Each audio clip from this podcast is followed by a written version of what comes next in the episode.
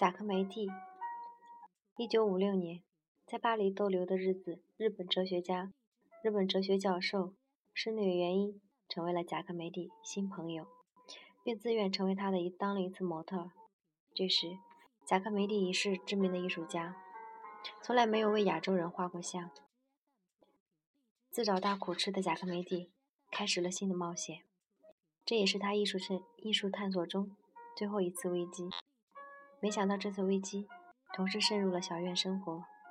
首先，体现在贾克梅蒂和妻子的关系上。室内原因在日本的有家室，过着严谨的生活。在巴黎，他就不让自己受任何的约束。他和巴黎有很多闻名的诗人交好，即使与安利特也有了一点私人的感情后，他和贾克梅蒂一直是很好的朋友。还随去还随去过瑞士山区的老家，贾克梅蒂和妻子在一块照片，就属室内原因抓拍的这张最有情意。室内原因不仅对安内特有深刻的同情，后来甚至对贾克梅蒂与卡罗琳内相契亦能理解，进而对卡罗琳内也很欣赏。常常是这样的：黄昏时，他陪伴着郁郁的安内特。到了深夜，又与贾克梅蒂和卡罗琳内在咖啡馆里面聚会。在贾克梅蒂把夜晚的时间更多留给了自己后，他在阿德里安酒吧结识了二十一岁的女招待卡罗琳内小姐。与女招待和妓女贾克梅蒂终生都有很好的缘分。进了阿德里安酒吧，人们都遵守如下的约定。不询问旁人的来历，不询问旁人的私事儿。有犯罪嫌疑人的，带着巨款或者是身无分文的人，还有经营妓院的男人，都是这个酒吧的常客。有据据说，卡罗琳内小姐跟暴徒和老鸨他们有来往。迪耶果甚至说，他开的那辆美国车是偷来的。迪耶果不喜欢这个女孩子，安内特对他的反应。一开始还挺好，贾克梅蒂的妻子没有想到，一种和某人的感情上的内在联系，又在贾克梅蒂心里萌芽了。而几个熟悉贾克梅蒂的老朋友，都明显的感觉到了这一点。贾克梅蒂和先因戴克有一次回瑞士，约好了卡罗琳内，随即也赶到。久等不至，回到巴黎时才知道，卡罗琳内进了监狱。贾克梅蒂忧心如焚，他设法去营救他，写信去让他相信放心。每封信还慎重地签上了自己的名字，一个在巴黎已经人尽皆晓的艺术家的名字。六个多星期后，卡罗琳内被释放了，从此她成为了贾克梅蒂生命中又一个重要的女性，也是最后一个重要的女性。罗特是这样分析的：从那天起。一种在贾克梅蒂和卡罗琳内之间的亲密感情，就不能作为邂逅来解释了。以前，只是一切还未决定而已。卡罗琳内的失踪给贾克梅蒂一个机会，去证明他的感情和他的能力，去把他接回来。这对他们的双方都是一个生的契机。如果贾克梅蒂能把卡罗琳内从遗忘中夺回来，他就能带着她走向远方。而卡罗琳内向向贾克梅蒂表明了，他是一个真实的地下社会的人物，但他允许贾克梅蒂把自己接引出去。这种层关系中，他们俩都不用勉强自己，只是顺其自然，双方都能都能超越自己，并得到成长。一九六一年，在麦克特画廊的贾克梅蒂大型展览中，卡罗琳内向。毫无疑问显示了艺术家全新的内心世界，对这位年轻的女性艺术家深深感动和崇敬。离开超现实方向几十年，贾克梅蒂的寻找，在在与这位明媚光亮的女性身心对垒中，终于创造了创造之幸福。卡罗琳内并不是真名，起先是一个熟人的称呼，源于这个人自己女儿的名字。由于其含义，普通人群中的妇女很得卡罗琳的欢心。便作为了自己的名字。卡罗琳娜与贾克梅蒂的关系始终有点地下色彩，许多事儿都只是传说。山谷的人倒是看见卡罗琳娜几次开了一辆红色的小轿车来前来，与贾克梅蒂坐在桥边，畅谈几个小时，又开车回去了。室内园艺的像在第一次没有完成，以后有四个夏天，室内园艺都由贾克梅蒂支付旅费，回到巴黎。画面内部强调越来越大，一系列的肖像画和一个半身像立在了小屋里。但对于贾克梅蒂而言，他期望中的作品还没有完成，他更加不倦地在画布上抗争，竭尽全力地去寻找答案。以解决那些不可能被解决的问题。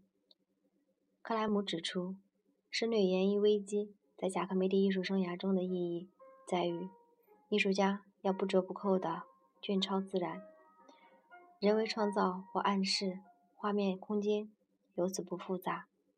室内园艺的回忆可以帮助我们更好地了解贾克梅蒂的抗争。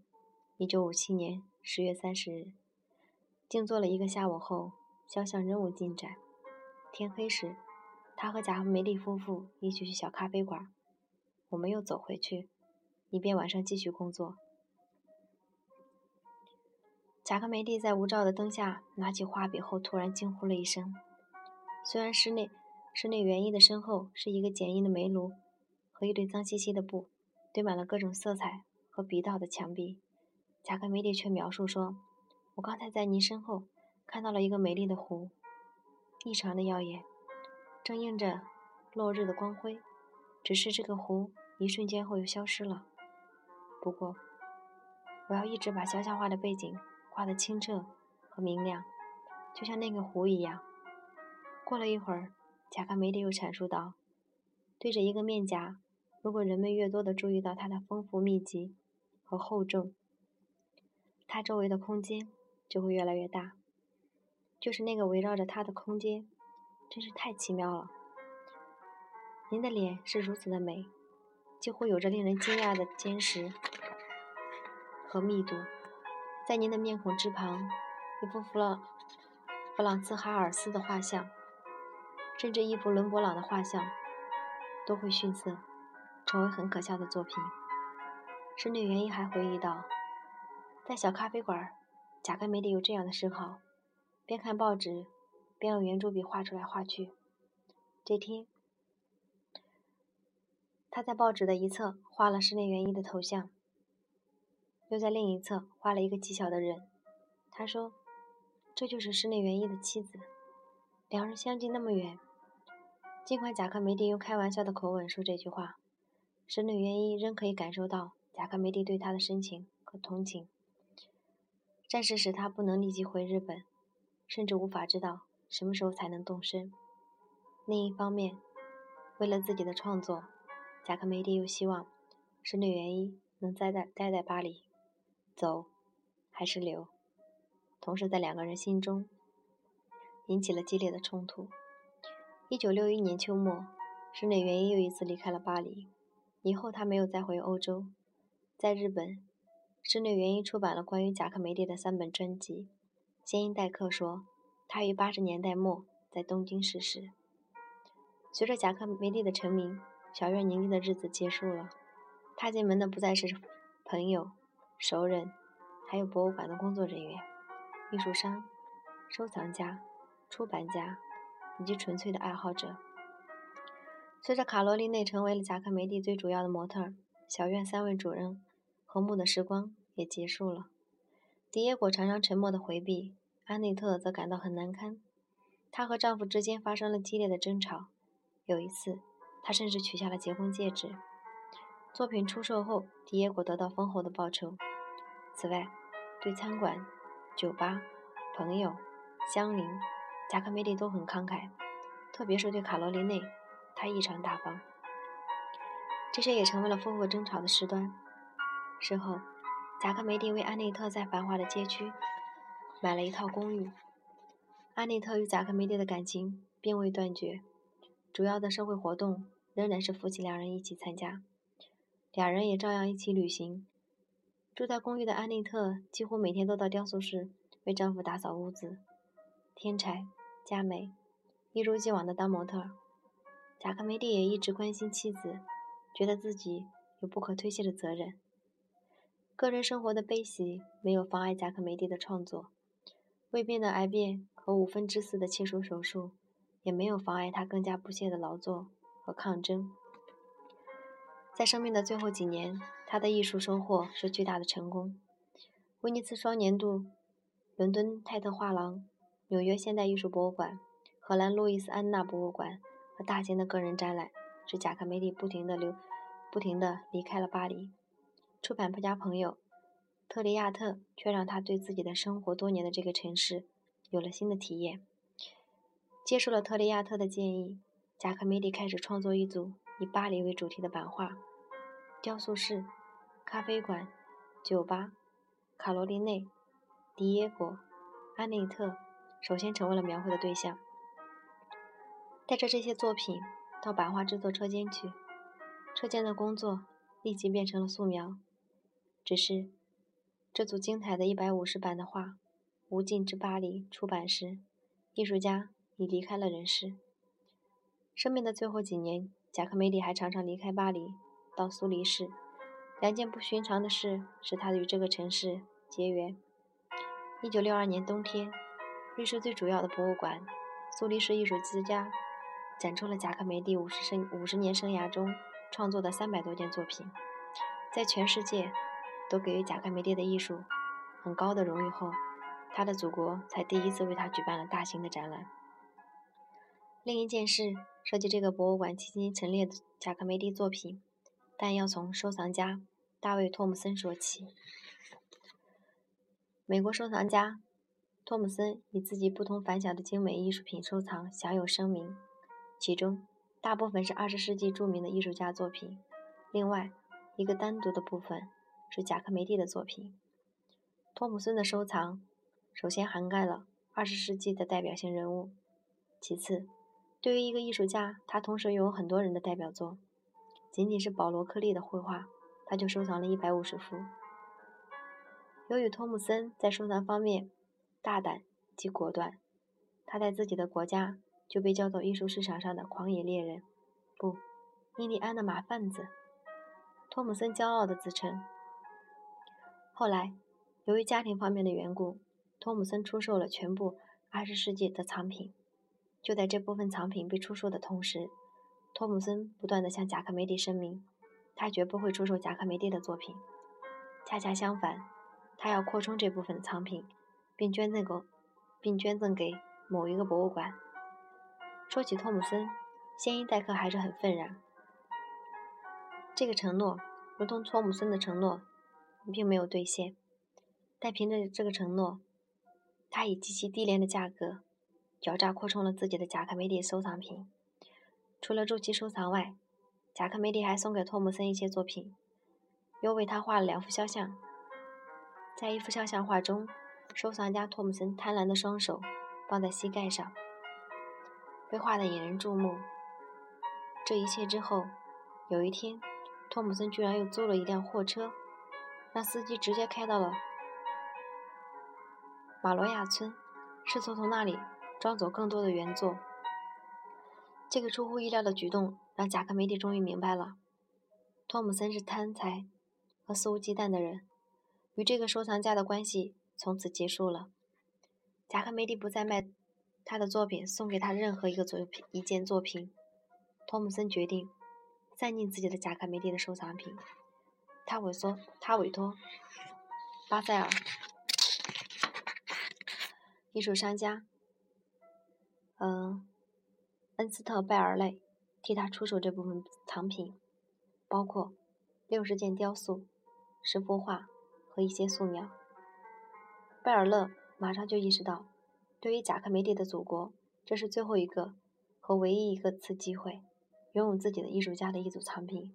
所以，尽管后来有很多不愉快和那么多长期悬而未决的难题，贝尔勒始终没有单独出售这批藏品中的任何一件。而假如他那样去做，能使自己成成功成倍的获利，为了这批藏品，贝尔勒是应该永远被感谢的。回忆这批藏品归归宿的历史，先因代客还是很愤然。起初，是一群艺术爱好者和博物馆工作者在苏黎世达成共识，先成立一个基金会，然后以金会的名义买入这批藏品。他们的计划是，整批藏品由基金会支付三百万瑞士法郎，而这三百万瑞士法郎分别集资于瑞士联邦政府、苏黎世政府、苏黎世政府和红人赞助者。联邦政府。和州政府分别应允了承担的一部分费用，但条件是苏黎世政府首先支付相当的费用，因为这批藏品将驻足在这个城市。届时，苏黎世这个所谓的贾克梅蒂一案，由由于新闻界的加入，被扩散的广泛的阶层。长时间的讨论和争执是一位苏黎世大学中的世纪史教授发起的，各种各样的人。加入了教授引发的讨论，其中有艺术品研究者、艺术爱好者、博物馆馆长、艺术史家、记者、政治家、作家、艺术家，当然也有对于艺术一窍不通的人。许多反对购买这批藏品的文章发表了，有的还冠以耸人听闻的标题，如“百万巨款投入艺术投资的深渊”。一位很有名望的雕塑家明确地表示，不赞成买下这批作品，因为钱只会进入艺术商的口袋。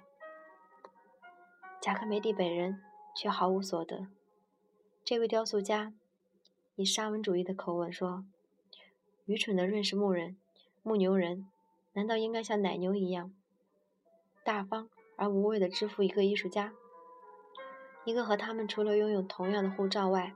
别无关系的艺术家，毫无疑问，也有很多赞同同意的人。他们买入贾克梅蒂的这批作品而欢呼。苏黎世委员会举行了最终的表决，五十票赞成，五十二票反对。基金会购入藏品的建议被拒绝了。这个城市就这样以小地方的特色及小心胸结束了一个故事。此结束却导致了联邦政府和州政府不支持，不再生效。基金会只能靠私人赞助来陆陆续续实现自己的愿望。贾克梅蒂不断地支持这个基金会，除了提供给基金会一些雕塑创作，尤其浇铸成铜件进行出售外，他还赠送给基金会许多新的绘画和素描。时至今日，作为一个城市，苏黎世。在为自己的文化形象宣传时，总是以拥有贾克梅蒂作品为特色，丝毫不用有所顾忌。